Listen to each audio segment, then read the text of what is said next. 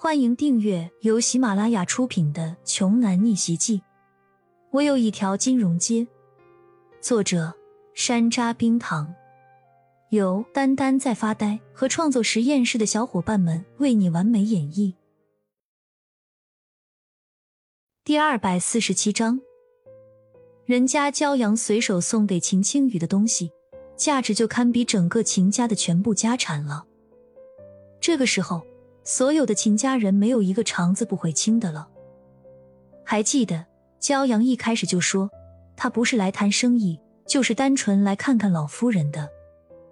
对方原本是带着药箱，好心来老夫人瞧病的，没想到却遭到了一圈人的白眼和嘲讽。可是，尽管受到了如此不公和有辱尊严的礼遇，人家还是给秦青雨留下了这么贵重无价的救命丹药。这胸怀的和恩情，所有秦家人都是望尘莫及的。秦中国蹭的一下就站了起来，对秦老爷子说道：“父亲，我这就要去请恩人，是咱们秦家对不起他。我这一趟就算是死，也会求得教养先生的原谅的，请父亲放心。”你们到底在说什么呢？唐洪峰终于是忍不住开口问道。他一直听得晕晕乎乎的，秦聪苦笑着把之前的事情告诉了唐洪峰。唐洪峰听了，直接对着秦聪一顿劈头盖脸的责骂：“你们家人可真是够厉害啊！这么厉害的大师，竟然被你们给赶走了！你们就是这么对待一者人心医的吗？哎，如果是这样的话，那对不起了，我恐怕也要离开了，绝不会继续留在这里受辱。”唐洪峰说着，就准备收拾药箱，起步离开。唐先生，我们已经知道错了，而且我会亲自去求得焦先生的原谅，哪怕是跪着负荆请罪，一定要平息焦先生的怒火。我们也一定会把他给请回来的。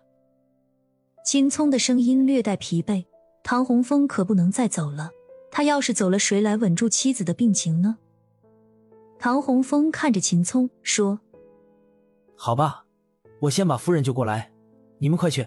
还有，让着碍眼的人出去。”他说的自然是凯文和先前的那位主治医生等人。好的，没问题。唐医生辛苦了，你还需要助手吗？秦聪起身问道。不用，我带了一个。离谱，你赶紧进来吧，这里需要你的协助了。唐洪峰对着外面喊道。本来唐洪峰想把离谱就这样晾在外面的，可是现在恐怕不允许了。门外的离谱正苦闷的蹲在墙角，听到叫喊声，直接从地上弹了起来，说：“唐老，我来了。”李普进门的时候刚好碰到凯文，于是打招呼说：“女婿，你咋出来了？”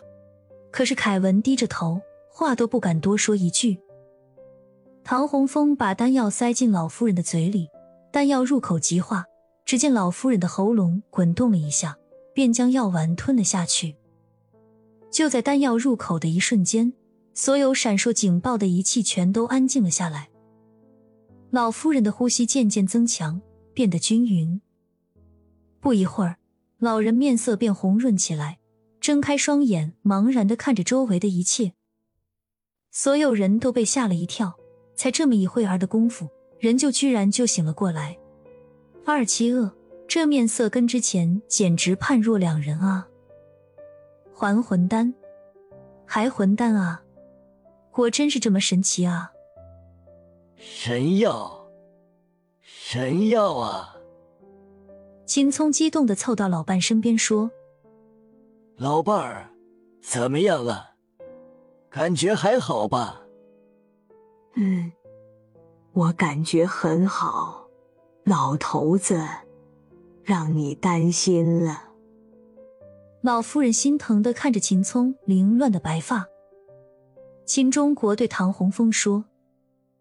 唐老，我的母亲现在是不是已经没事了？你想得美，这只是从鬼门关拉回来而已。想要她痊愈的话，恐怕我都没有什么特别好的办法。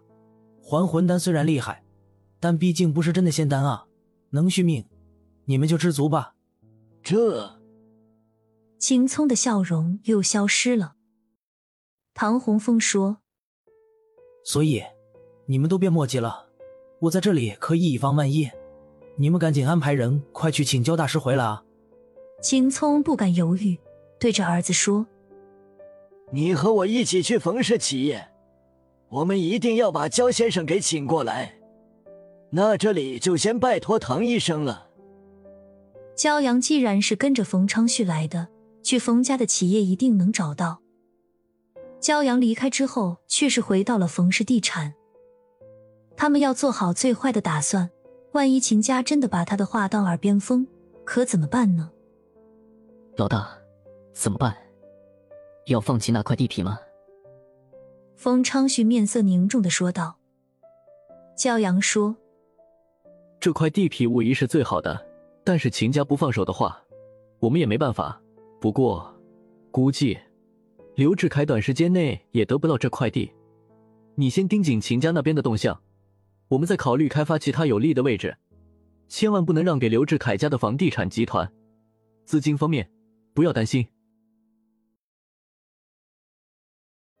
本集播讲完毕，想听更多精彩内容，欢迎关注“丹丹在发呆”。